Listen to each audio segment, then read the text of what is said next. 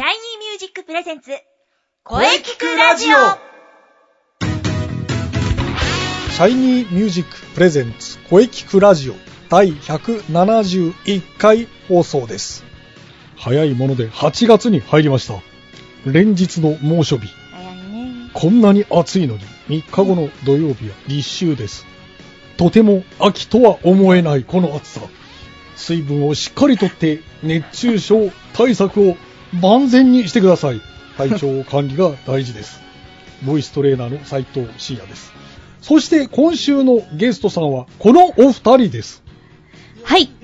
声聞くラジオをお聞きの皆様、はじめまして、テレサです。はい。そして、スーです。はい。スーさんは 何回も出演していただいておりますが、テレサさんは初登場です。イェイイェイよろしくお願いいたします。お願いします。はい、よろしくお願いします。はい、えー本日来ていただいたのは8月7日からのね、イベントの宣伝のためですが、それはね、後ほどたっぷりと、その前に、うん。今日は何の日？そうです。今日は何の日か知ってますか？うーん、え？ー はぁ、ねまはぁ。あいつもね、やるんだよ。ねうん。これを、今日は。ね、記念日が実に多いので、私がサクッとお話しいた多いんします。多いんだね。まず、土曜牛の日です。うーん。あれ？牛の日ってこの間じゃなかったでしたっけね？そうですね、確かに。しかし、今年はね、2回あるんですね。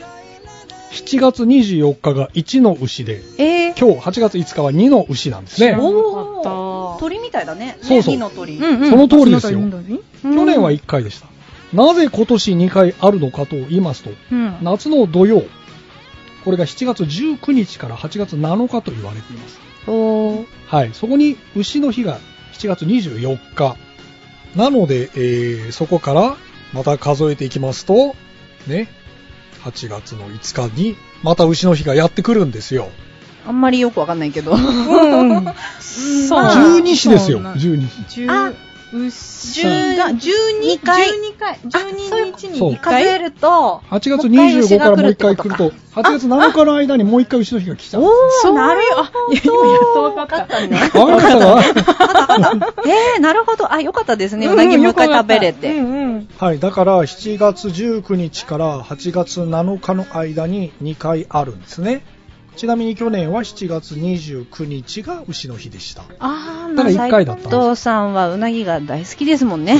へー。そうですね。今年は、なんと牛の日が2回あるんですね。なんか2回言ってすごい。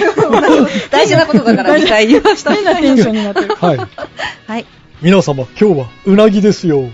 なるほど。すごい、うなぎですごい引っ張ってるうなぎそうだうなぎですよもういいよ。はい。はい。そして、はい。そして今日は語呂合わせがいっぱいありますので、まとめていきましょう。はしごの日、箱の日、ハンコの日、すべて8と5の語呂合わせです。そして最後に素敵な記念日、世界ビールデー。なんと それは素晴らしい。そんなのあったんだね。あるんですね。えー2007年、アメリカカリフォルニア州サンタクルーズで開始されました。友達と集まってビールを楽しみ、うんうん。ビール製造にね、携わる人たちにね、感謝を送る、そんな日なんですね。素晴らしいですね、そりゃ素ね。晴らしいね。もう飲むしかないよ。そうだね。この後飲むもうね。飲むもんね。うんそうだね。取って飲むもんね。ですから今日はビールを飲みながらうなぎを食べると良いです。あー、なるほど。中華。中華を食べようと思ったけど、せっこもに行こうかと思ったけど。うんはい。えーね、はい。またね、来週もいろんな記念日を紹介したいと思います。それでは、えーゲストコーナー CM の後に、えーテレサさんといろいろとお話ししていきましょう。はい、よろしくお願いします。それでは CM どうぞ。どうぞ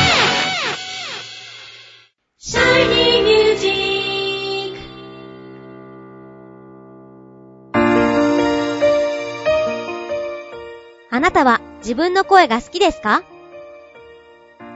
あなたの眠っている本当の声を目覚めさせましょう。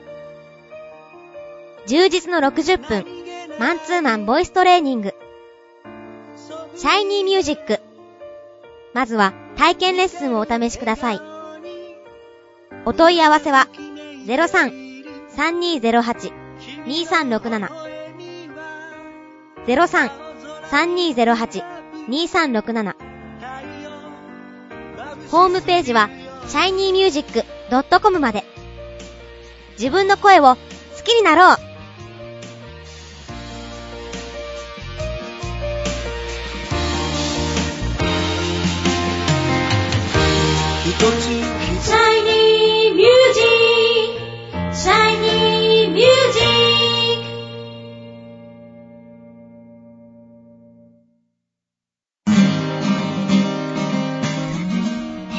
それでは本日のゲストを紹介いたします。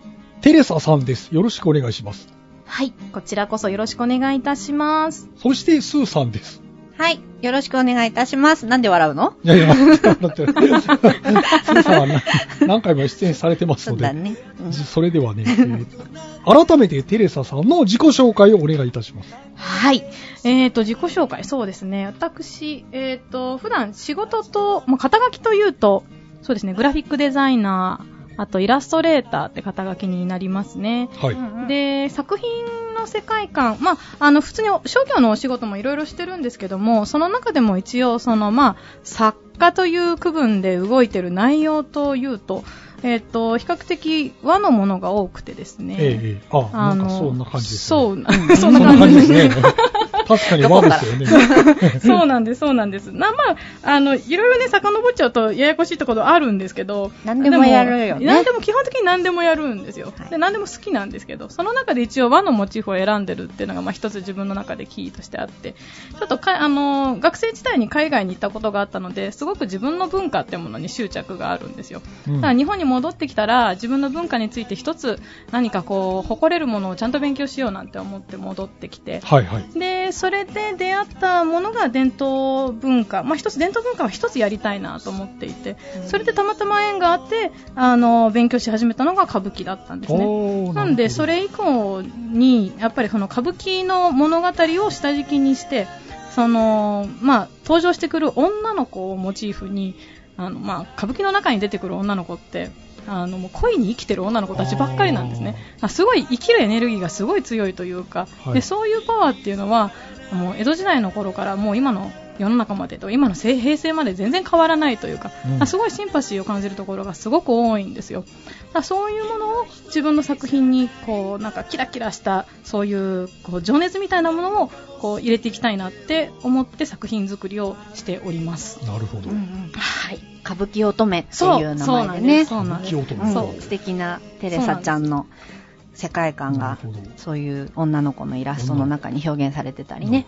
まあ、スーさんも女の子ですよね。そうなんですよ。そうそう私とテレサちゃんのつながりはそういったところからね、うん、うん、そもそもはね。そうね。同じギャラリーであの個展を同時期に開催したっていうこともあってそれであの同じイベントにね出させてもらったり、うん去年は一緒にね。ヨーロッパで展示をしたりとか珍道中を 珍道中をね そうだね テレサとスーのそうだね。珍道中で珍道中でテレスチンと呼ばれてた。そうだったねもうどうでもいい。そうだねテレスチンだったねそうだって嵐を呼びまくった。そうだったねそうだったねうん本編よりもチンの方が目立っちゃったねそうだね。そういう。っていうつながりね。つながりがありますね。はい、はい、そんなテレサちゃんですそうねなんです。なるほど。まあ、それではですね、本題に移る前に、この番組のテーマである、あなたの思う良い声ですね。えこれをですね、えやはり初登場の方にお聞きしたいということで、えテレサさんの思う良い声をですね、ぜひお聞かせください。そうなんですよね。今回、はいそう。はいなんで強そうくんだ？一応そう声なんですよね。そう、これって皆さん、声の番組あれすごい難しいなって私は思って、このお題を聞いたときに。でそう、そうそうそう。うんまあ、あの自分の、まあ、正直な気持ちでいいんですけどね、そう。で、良い声、良い声だなっていうふうに思ったかどうかはわからないけれども、えっ、と、一番最初に、この人の声がすごく素敵だって思ったのが、はい。サザンオールスターズの桑田さんだったんですよ。ああ、うん桑田さん。そう。で、これね、うんうん。なんか、この話するとちょっと意外みたいな話をそうなのよ。き。そうそう。だからわ、えー、来たテレサそうが。そうそう、なんかね、湘南の方行っちゃうみたいな感じで。そうよねそう、あとは、なんかその、海外にね、行ってたってこともあるから、もっと洋楽が好きかとはいはいかは、いなんかそういう印象、私洋楽全然知らなくて反対に。あらま。洋楽も知る、なんかね、私すごい、その辺マイペースで、で、でもサザンの歌を多分一番最初に聞いたのは、あのね、サザンオールスターズじゃなくて、うん。ミスチルの桜井さんとあ一緒にやった奇跡の星、そうそうそう、はあれをね、はいは私何、何の時だったかな？あ、多分、えっ、とね、飛行機の中で。オーストラリアに留学をする前の、あのー前の年にオーストラリアに一回サマースクールで行っててね、その帰りのね、飛行機の中に、ずっとああいうのって、こう、方角が流れてるでしょ、うんうん何曲かリストになってねそうそうそう。で、その時に、うん。あの時には、それが流れてたの。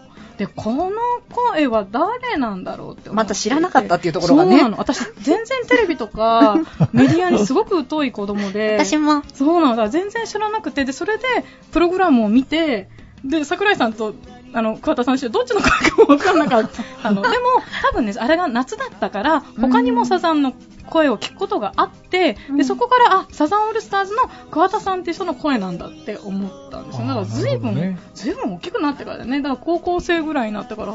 印象的な声だったんだ。すごく印象的だったの。まあ、うん奇跡の星自体もちょっとね、また、あの、普段のサザンと印象が違ったよね、うん今考えるとね。なるほどね。そう、だからすごくそれで初めて声を頼りに人を探すっていう作業を初めてしたのは。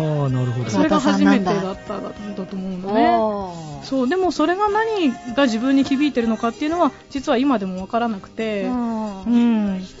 そう。桑田さんの声になりたいってわけじゃないもんね、別にね。全然そういうわけじゃないんだけど、全然そういうわけじゃないんだけど、自分の中ですごく心地のいい声だったり、うん何かをかき立てる声だったんじゃないかなって思う。うんまあ、よく桑田さんの声を聞いてセクシーだっていう人もいるし、ねなんかほら昔から夏の、まあ、風物詩じゃないけど、うんやっぱり昔からいる人、うんだからもう、そですねなんか日本人に馴染んでる声なのかもしれないけれど、みんながいいっていうねものには説得力が。うんうんねだからそういうのがなんかあるのかななんて思って。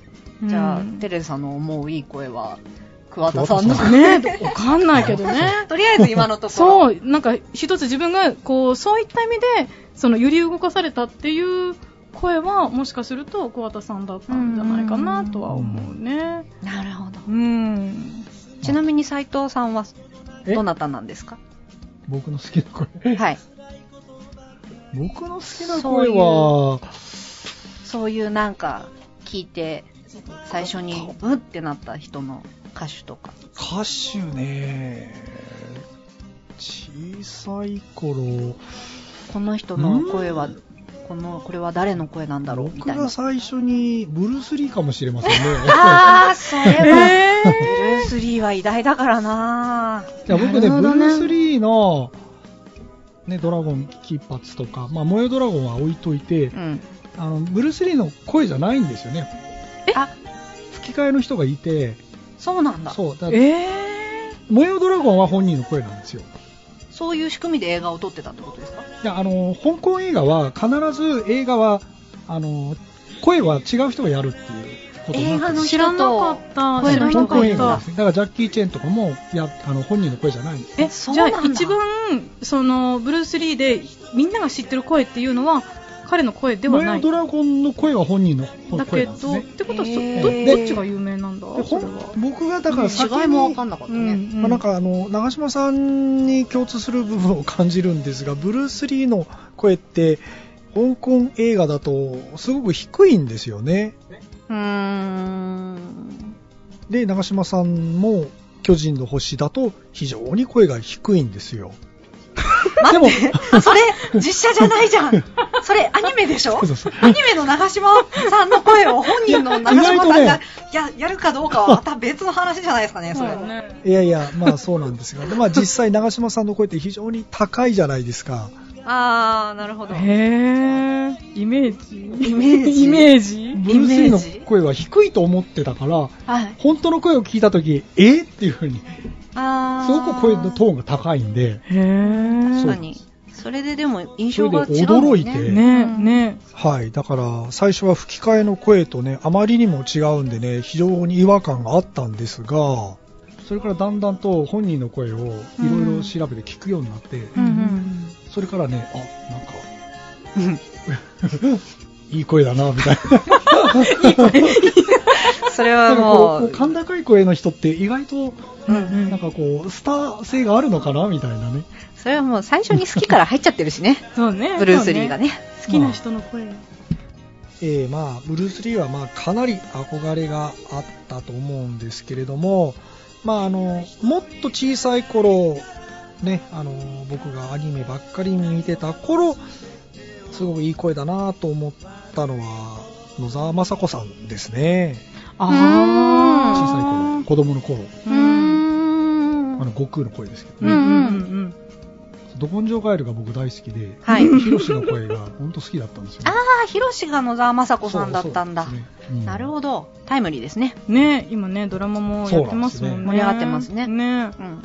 そう子供の頃はそうでしたねあとああいう世界いいなと思ってましたけどねうーんそれがブルース・リーに憧れてそれがビートルズに憧すごい、すごい。れて流れがどんどん変わっていくんですね面白い、はい面白いね。全部。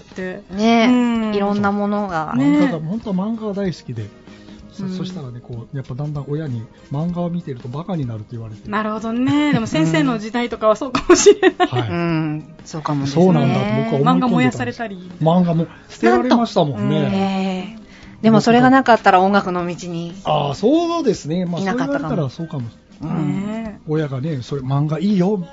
漫画家目指せとかって言われてた。今漫画家になったかもしれないですもんね、先生ね。あそしたら。うん。もうあそうですね。そうするとなんだ？感性豊かに。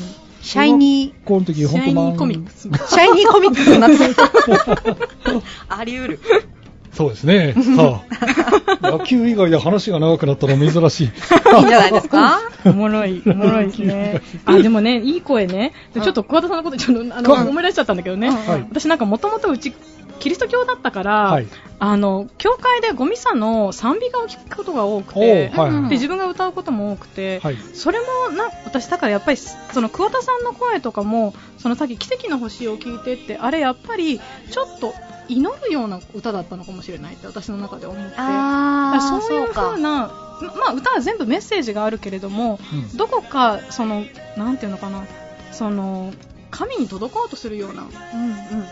やっぱりその歌だったりとか、そういうのもひ、なあれは確かエイズだったかな、そう、なんかテーマをそうそうそうそれがあったんですよ。キャンペーンソングだったんですよね。だから余計にもしかするとそれで引っかかったのかもしれないですね。なるほどね。そうそう。だから何か、だから桑田さんの声でちょっと、やっぱ、なんか物によってはスピリチュアルなものうん。も結構歌ってたりするでしょ？うんなんか、あの、一時バリの方とか、なんかそういうものにインスパイアされて歌ったとか、うんやっていたから、もしかするとそういうこともきっかけにあったのかななんて思って。なるほどね。その時の曲にもよるもんね。ね。で、それですごくそれがフィットしたのかもしれないね。そうかそうか。なるほどということでなる桑田さんの声ということでしたね、うんうん。うんさあそれではここからが本題ですね ここが本題。ここからめっちゃやっと話しちゃったね本題に来ましたまあ、うまくこれでみたいな感じで。そうそうそうそう。編集の技術をあれそれしていただいてね。はいそれではじゃあイベントの告知をお願いいたしますはい。はいそうなんです。そんなこんなで、えっ、と、私のイベントがちょっとあるので告知をさせていただきたく思っております。えっ、と、さっき自分の自己紹介で、あの、私の作ってる作品が、あの、和のものに、まあ、根ざしてるものが多いって話だったんですけども、えっ、と、これまたちょっと全然歌舞伎と違うものの作品が今、一つ別のプロジェクトで動いていて、はい。あの、これも一応ね、あの、日本独特のものだと思うんですけど、はい。怪獣のプロジェクトに今関わっています。しかも、ソフビの怪獣ですね。うん若い世代にはあんまり、あの、馴染みがないと思うんですけど、先生の世代とかはきっとドンピシャですよね。ドンピシャですねねなので、ね、きっと、ねウルトラ怪そうそう、獣とかね。ウルトラ怪獣とか、その、で、かつて、だすごくおもちゃとしては、電池も入っていないし、あの、なんだろう、塗装もすごくシンプルだし、このソフトビニールっていう、こういうね、あの、僕の頃はもうこれでまさにそういうこれすごいプリミティブなものだと思うんですけどそうなんですよね。それをまだやっぱり一つ、あの、まあ、こう、メディアとして、そう、や、ねカルチャーとしてやっているっていう、あの、まあ、今だともう、ソフビーっていうのがちょっとアーティストトイみたいなくくりにはなってるんですけど、まだ、あの、当時怪獣を抜いていた、抜いていたって言って言い方がちょっとあれなんですけど、怪獣の、あの、まあ、抜くっていうのはですね、実は型から、あの、ひ、あ引っこ抜くうん。ことで、かまあ、抜くっていうことなんですけど、金型そうだねそう、そうなんです。金型に残した溶剤をこう抜く。で、それまあ、あの、成形屋さんがそういう風な呼び方をするんですけど、まだその成形、その、ウルトラ怪獣を、ウルトラ怪獣そう、ウルトラ怪獣を作っていた職人さんたちがまだ未だにあ現役でやってらっしゃるんですよ。だから今もう後継者問題とかで大変なんです。伝統工芸ね。そうそう、実はもう、うんあの、まあ、歌舞伎も伝統芸能なんとかですけど、今度はこっちも本当に、そうだねもう、あの、消えゆく日本そうの、なんだもう文化の一つになってくる。子供の頃なんかもう溢れ返ってましたよ。そうですねねでもやっぱり今はいもっと大量生産型のものができてしまったので、うんこういうものって職人さんが一個一個それこそ金型から引き抜いて、で乾かしてで塗装屋さんが今度塗装を作ってもう本当に分業でやってるんですよ。3D プリンターとかできちゃったからそうね。そうそうそうそうそう、だから活まあ版印刷もそうだよね。そうなんです、そういうふうに、うだから一つもう消えゆくと言ったら悲しいですけども悲しいですね。そうなんです、でも今、まあでもそれをね若い人たちが盛り上げて。盛り上げていってる方も随分多いですね。で、まあそんな、あの、まあ、あの、ソフビ人形、ソフビトイ。で、えっ、と、去年私がデザインした、えっ、と、郷土玩具をモチーフにした、はい。あの、キブナドンっていう、はい。キブナドンなの？気分、気分、あこれね、キブ私ね、ナドン？気分などんって言ったら気分などん、どっちかな？私、未だにどっちでもいいですって言っちゃってるの。うん、気分などん。どっちがいいです？気分などん気分などんがいいかな私、なんか気分などんだと思ってたんだけど、なんだろうね、気分などんだと食べ物の方になっちゃう。そうだね、美味しそうなやつと思うね。うん気分そうだねじゃあ、ちょっとこのタイミングに決めとこうかな。決める？決めちゃうの？気分などん。気分などんにしよ気分などんでいいの？言えてない？あれ？気分などん。う。気分などん。だよね？あれ、すーちゃんが言ったの気分などんだよね。うん、そう。そう。す ーちゃん決めてもらう。私決めちゃっていいんだ。いいの、いいの気。分などん気分などん。のうおちゃん。うおちゃん。気分などん。そうそう、気分などん。はい。だねう。気分などん。ちょっとうーちゃんは私が勝手にね、つけた名前なんですけど、そうなんです。気分なっていう。キブナ黄色い船そうなんです。黄色い船。あの、黄宇都宮、栃木の宇都宮の郷土玩具なんですよ。あの、全然私、縁もゆかりもない土地なんですけど、若干親戚が実は辿ると、あ、いるんらしいんですけどね。まあでもあんま関係ないんだあんまほぼほぼ関係ないです。だってうちのお父さんの前の奥さんの、うんみたいな。それぐらい関係ない。なるほどねそれで一回法事で行ったぐらい。んだから本当に、そうそう関係ない。なるほどそうそう。もう、でも本当にたまたま、あの、お友達が、お土産で買ってきたキブナがすごく可愛くて、まあそれぬいぐるみだったんですけどね、それで一大キブナブームになって、でも実際地元ではすごいマイナーなキブ、あの、郷土玩具なんですって。郷土玩具って言ったらね、うん赤べことか。そうそうそう、こけしとか、こけしとか。ね、犬張り子とか、着そうそう、そうそうそう、馬子とか、かもうもっともっとメジャーなものが日本各地にいるのに。あの、キブのモチーフにしたってみんなざわつくぐらいの、うんてかこれもともとなんだぐらいの勢いだったんですけど、そんな気分なをモチーフにしたそう、怪獣にした怪獣なんです。のソフビソフビ。が。キブナドンキブナが去年、えっと、アメリカ、これまたおかしいんですけど、アメリカのトイメーカーさんから出ちゃった。なんでアメリカ？なのみたいな。まあまあ、話すと長くなるけどね。まあでも、その、うんあの、まあ、アメリカのトイメーカー、 Max Toy さんから、えっ、と、まあ、そういう怪獣の企画で、怪女性アーティストが、えっ、と、考案する怪獣っていうのをやりたいって話があって、それで、あの、コンペに出したのがこの子だったんですね。で、この子が商品化しちゃったんですがそ、で、そこからもう早1年。で、えっ、と、気分などん、えっ、と、カラーバリエーションでもう随分10種類以上いろんな色が出て、あの、いろんなイベントや店舗で扱っていただいてるんですけども、今年1周年なので、ちょっとお誕生日、あの、イベントをやろうっていう風な話になって。で、そしたら、あ、そうなんです、そうなんです。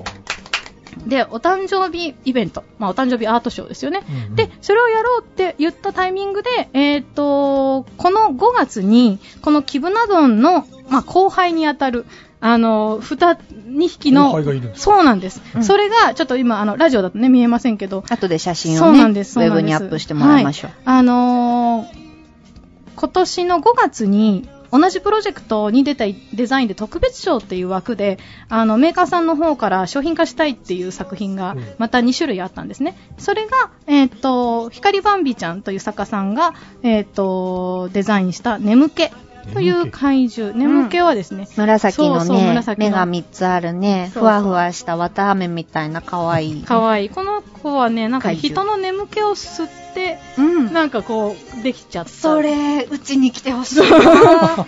そう。眠気吸ってほしいわ。眠気を吸ってふわふわ自分がまあトロンってした感じのね、可愛い眠くなっちゃうのねそうそう、眠くなっちゃった。ねそういう怪獣と、あと、キノコの怪獣、キノラ。キキノラちゃん。こちらは日向香織ちゃんという、うんあの作家さんがデザインしたカボリン。あそうです。通称カボリンですね、うん。まあ、キノラです。これなんかなんか森で人を見つけるとついてきちゃうんだって言ってたあ、ついてきちゃうんだ。ついてきちゃうんだって寂しいのかな寂しいのかしらね嬉しくなって人がなんかこう、うん歩いて動物とか人につくっついて歩いてっちゃうの？うんかわいいね。くっついて後ろ向くといたりとかするんだね、きっとね ちょっとかわいい。キノコがいるんだね。なるほどね。そうそうそう。なかなか、あれだよね、ファンタジックな、こう、メルヘンな雰囲気の。そうなのね。キノコの怪獣うんうん。うん。そうなんですそして、センターには、はい。キムナドンのキムナドン。それでこの、まあ、あの、同じメーカーから3匹、あの、女性の同じプロジェクトから出た、えっと、ソフビたちがいるので、今年は、じゃあ、2匹のこの眠気とキノラの誕生を祝う、そして、キムナドンの、うん。えっと、1周年を祝うバースデーイベント。っていう風に、じゃあ結果しましょうっていう風になったんですね。で、それが、えっと、ハッピーバースデーパレード。っていう名前の、えっと、アートショーが7日から、8月7日から開催されるということになりました。うん。で、そうこれがまた、会場も、会場は、ね、中野の3カ所を会場にそうなんしてです、あの、スタンプラリーを、はいス。タンプラリー。スタンプラリーをやるんです。今回はですね、まあ、中野といえば、中野ブロードウェイだったり、そうだねサブカルチャーのね、やっぱり今メッカ。ショコタンでそうおまおなじみのねそうですなので、そこで、えっ、と、開催することになりました。えっ、と、場所はですね、えっ、と、まず、まあ、中野駅から、こう、ブロードウェイに向かって歩いていただいて、ブロードウェイの中に、えっ、と、4階にワンナップさんという、あの、おもちゃ屋さんがあります。おもちゃ屋さんといっても、まあ、さっきお話したような、こういうソフビだとか、あはいアーティストトイを扱っている、そういう専門店ですね。うん。小さなお店なんですが、うんうん。えっ、と、そこが、まず会場の1個目で、うん。そこは、えっ、と、今有志回のの、そう、有志のアーティストさん、今回はですね、ちょっとまあ話が逆転しちゃうんですけども、えっ、と、この3体の怪獣のカスタムペイントっていうのがあるんですね。なので皆さんに素体を購入していただいて自分で好きなように塗っていただくそういう改造していただくというかね。でそれの、えー、と展示会場でもあります。うんでそれとあとは、えー、と今回のイベント限定のカラはい。ーの販売の会場になります、はい、それの、えー、と2つが目玉の会場がワンナップさんでブロードウェアを越して早稲田通りを抜けて、えー、とあれは新井薬師だっけ？そうだね、うんうん商店街かな。新井薬師新井薬師の新井薬師うんそう新井薬師の商店街アイロードに入ってすぐ左側にえっ、と大怪獣サロンっていうそうなんです中野テレビかなんそうかで。そうなんですそうだね。マツコさんの。あそうなんです。この間、なんだっけ、ねあの、あの夜の巷を徘徊するでしたっけね。はいはいで、マツコさんがお寄りになったと。なんか最近よくテレビに出るんですけど、そうなんだねそうなんです。そこはもともと、あのー中野隆夫監督っていう怪獣映画のはい。はい。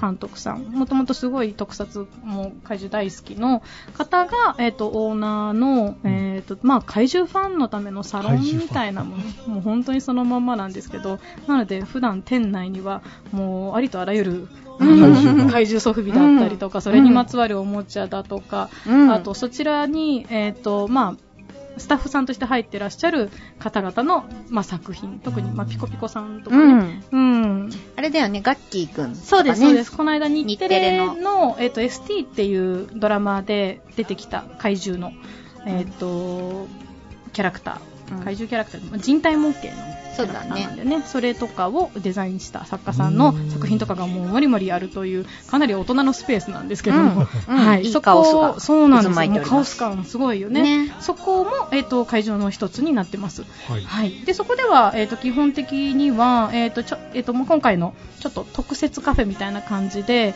あのそこ、まあ、サロンといってもカフェバーなんですね。なのでちょっとご飯食べていただけるような感じとあとは、えー、とスピンアウトの、えー、といろいろ作品もまたそこで見れるようになってます。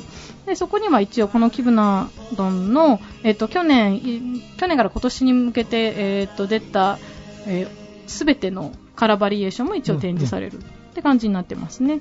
で、えっ、と、その先に、えっ、と、ミーアートギャラリー、違う、ミーギャラリー東京うん。っていうギャラリーがありまして、ここがまあメイン会場というか、そうなんです、実は。なので、うん終着点だねそこが終着点。からずっとそう、一番、まあ、向こう、本当まあ、スタンプラリーで言うと、あの、本当は、ゴールは大会場サロンなんだけどね。あれでのねそうそう。そうそう、そういうふうに言えばよかったかな。そうそうそう戻そってくれう。るとそうなの、そうなの。そうなんです。はい。で、はいえっ、と、宮と、そう、ミーギャラリー東京では。えっ、と、そうですね、今回の出、えっ、と、うんこのメイン作家のはい平面作品ですね。あの、普段、普段私たちは、あの、立体を作っている人間っていうよりは、基本的には平面で、なので今回のソフビも原型師さんが別にいらっしゃるんですよ。で私たちは、あの、この怪獣デザインだけで、うん。例えばまあ三面図とか、いろんな方向から描いた設計図を渡して作ってもらうみたいな感じになってるんですね。あ、そういうのが見れたりするってこと？ああ、見れるんじゃない？二人は。ああ、二私は私はね、なぜかね、あの、いあの、三面図書かないでできちゃった。わかんない。結構その辺の工程飛ばされちゃって。おかしいね。今から書けば書けあ、今から書こうかな。そうだね。もうね、家家変わっちゃって、この頃から。そうだねどんどんなんか丸くなっちゃって。そうだねじゃあ可愛いおちゃんバージョンでねそういうものだとか、えっと、普段のその、この子たちがどういう世界で生きてるかみたいなものの絵が見れたりとか、うんあとは、えっと、スーちゃんもね、参加されるゲストアーティストさん、あの、はいワンナップさんでは、あの、有志の一般からの、あの、応募で、カスタムの方を公募してるんですけども、えっ、と、こちらのギャラリーの方では、えっ、と、まあ、プロの、その、アートトイ作家さんやイラストレーターさん、アーティストさんにお願いをして、えーとカスタムペイントをしていただいてます。はい。なので、はい僭越ながら私も読んでいただきまして。ねえ楽しみですはい私ね気分などを何色に塗ってやろうか、うん。へっへっへっていう感じをやっております。なので結構おもちゃ好きな人だとお名前知ってる人が随分多いんじゃないかなと思います。で、まあ、あのー私は、私の友達はやっぱりソフビの業界の人っていうよりは、どっちかというとこ去年から、この子が生まれてから、あの、一緒に遊んでくれた友達を実は選んで、そうだね。そうそうそう。選んの作家さんを選んでるっていうのが多いですね。あの、ソフビの人たちじゃない、きっと新しいアプローチがあるんじゃないかっていうのも見て、あの、見たいなと思って選んでますね。うん。そうなんです。はい。で、会期が、会期は、会期は8月7日から8月12日ですね、6日間。うん。うん。これは、なんか詳しい情報とかを見たいときはどうしたらいいえっとですね、うんうん。検索ですね。検索でどういうふうにやってるテレとりあえずテレサを検索してもらうといいんじゃないかしら。テレサあとね、キブナドンで、ああのそう、キブナドンで検索していただくと、大体私のブログに引っかかると思うんですよ。そうだね。そうそう、そちらに詳細があるので、はいうんあの、ぜひそちらを見ていただければいいかなと思ってます。うん一応、怪獣ギャルズっていうのが元々の、あの、この企画名なんですけど、怪獣ギャルズだとまだひ、うん実際のホームページが引っかかるかな、どうかな、どうなんだろうね。そうだね。まだ日が浅いからそか。うなの、そうなの、うん動き出したばっかりだから。うん。気分などんがいいかもうんうんね。そうね、キムナドンで、まあ、下手すると多分何でも私のブログに来ちゃうっていう可能性が そうそう、ありますけど、そうですね、ね、はいそうそう検索していただければと思います。はい。はい。で、まあ、あれだよ。きっとウルトラ怪獣とか、そういうのが好きな人はねう、ん。ただただ、これにイベントに来るだけでも、めっちゃそれにくっついてくる発見もいっぱいあるだろうしそうだとね。思う。んなんかね、今、この今はこんなこ、こんなことになってるのかみたいなことも面白いかもしれないですね。うん、そう、うんでこの気分などのキャラクターも新しい色が発売されればあっという間に完売してしまうといううん大人気の大人気者なので、ありがたいですうね。ん、それの、ね今までのカラーを全部見られるっていうのはなかなか貴重な機会だよね。そううね。ん、そうそうそう、うん本当もうパーッと売れてしまうから、ね。そうなんですよ。まあそれもね、こちょっとね、独特な文化だよね、それもね。本当に限定、限定から限定数でもうバッと売ってしまうっていう不思議な、ね、いつもおもちゃ屋さんにあるものではないので、はい、ね、そうなんです。そうなんです。こんな機会にぜひぜひあの中野探検も兼ねてですねそうですね。うんお越しいただければよろしいんじじゃないでしょうか？ですね。中野は、いいとこですよ。ね。飲み屋さんもいっぱいあるしね。本当ね。発表会も中野でやってますから。そうですね。あ、はいそうですよ。芸能小劇場のすごい近くですよ。あの、シャイニーミュージックが毎毎回あの、あ歌の発表会をするドンキホーテのうんうんうん隣ぐらいですよね。あ、そうなんですか。そう、ブロードウェイの真裏にある、そこで年に2回ぐらいですか？年に2回、うん。そう、歌の発表会やってるんですけど。うんうんうんうんそう11月にあります。なるほど。わあそうなんです。長野なんです。はい。ご縁があります。中野ですよ。はい時代は中野だ。はい。8月7日から12日までですね。はいはい。そうです。うん。非常に楽しみですね。はい。それでは本日はどうもありがとうございました。はい。ね、またぜひ遊びに来てください。はいテレサさんでした。ありがとうございました。そしてスーさんでした。ありがとうございました。それでは、8月7日に向けて、これさ、なんでやるの？やるの？8月やるの？7日に向けて、はい頑張りましょう、はいはい。せーの、えい。えい。おーこれね、あの、やりたくてやってるんじゃなくてね、やらされてるのでね、ここにね、ジングルが被ってね、CM にぶわーって、こういう、あの、フェードアウトしてる。頑張ろう。声聞くラジオ。聞くラジオはい、えー、お疲れ様でした。お疲れ様でした。はい、本日のゲストは初登場の、えーテレサさんとはい。スーさんでした。はい。はい、これからのね、えー二人のご活躍をね、非常に楽しみにしております。そうですね。はい。お疲れ様でした。はい、はい。さて、この声聞くラジオでは皆様からのお便りをお待ちしています。はい、メールは、声聞くラジオアットマーク、シャイニー -music.main.jp まで、k-o-e-k-i-k-u-r-a-d-i-o アットマーク、shiny-music.main.jp まで、ブログとツイッターもぜひチェックしてくださいね。はい、ぜひ、チはいェックしてくださいね。はい。はい、第171回目の放送いかがでしたか？わ ?171 回目なんですね。あ、すごいな これからもね、いろんな角度から声について考えていきます。そうですよ。声について考えていってくださいね。そうなんですね。はい。次回は8月12日水曜日午後2時からの配信を予定しております。はい。えー、最近は月2週目になってきましたが、えー、まあまあまあ、準レギュの杉ゆきちさんです。うわー、来たー。それ以上特にございません。あー、あー、また長くなるんでしょうか。えー、来週もね、あの、ほどほどでいきますから、はい。野球はほどほどにお願いいたします。はい。はい。はい。野球の話は、できる限り、抑えて、い、いこうと思っております。はいや、できるかなはい。では最後に先生から告知をどうぞ。はい。毎週告知させていただいておりますが、シャイニーミュージック第21回公演のお知らせです。おー、そうです、そうです。はい、季節は秋です。11月8日日曜日、はい。中野芸能小劇場ですね。はい。ぜひ皆様遊びに来てください。お待ちしております。うん、もう今から皆さん開けておいてください。はい。ぜひ開けておいてください。よろしくお願いします。はい、よろしくお願いします。はい。はい。えー、それでは、えー、中西さんの告知をどうぞ。はい。そうですね。はい、非常に気になります。マッチですが、はい。ねえ、まだ正式な発表はないですが、秋とか、ねえ、そうなんですよ。非常に気になりますが、やはりインスペのブログとツイッターをチェックですね。はい。あの、ぜひチェックしてください。そして、えーえーマッチに向けても、えー活動を続けております。ぜひ、ブログ、ツイッターチェックしてください。よろしくお願いします。やはり夏の次は秋ですよね。そうですね。うん。はい。エントリーも、あの、お待ちしておりますので、はい。まずは、ブログとツイッターのチェックですよ。よろしくお願いします。はい。毎日ね、暑い日が続いておりますが、気がつけばね、もう8月ですか。はい。はい。えー、ね、これからも移りゆく季節を感じながらはい。頑張っていきましょう。はい。はい。えー、それでは次回もしっかり声について考えていきましょう。はい。それでは、また来週。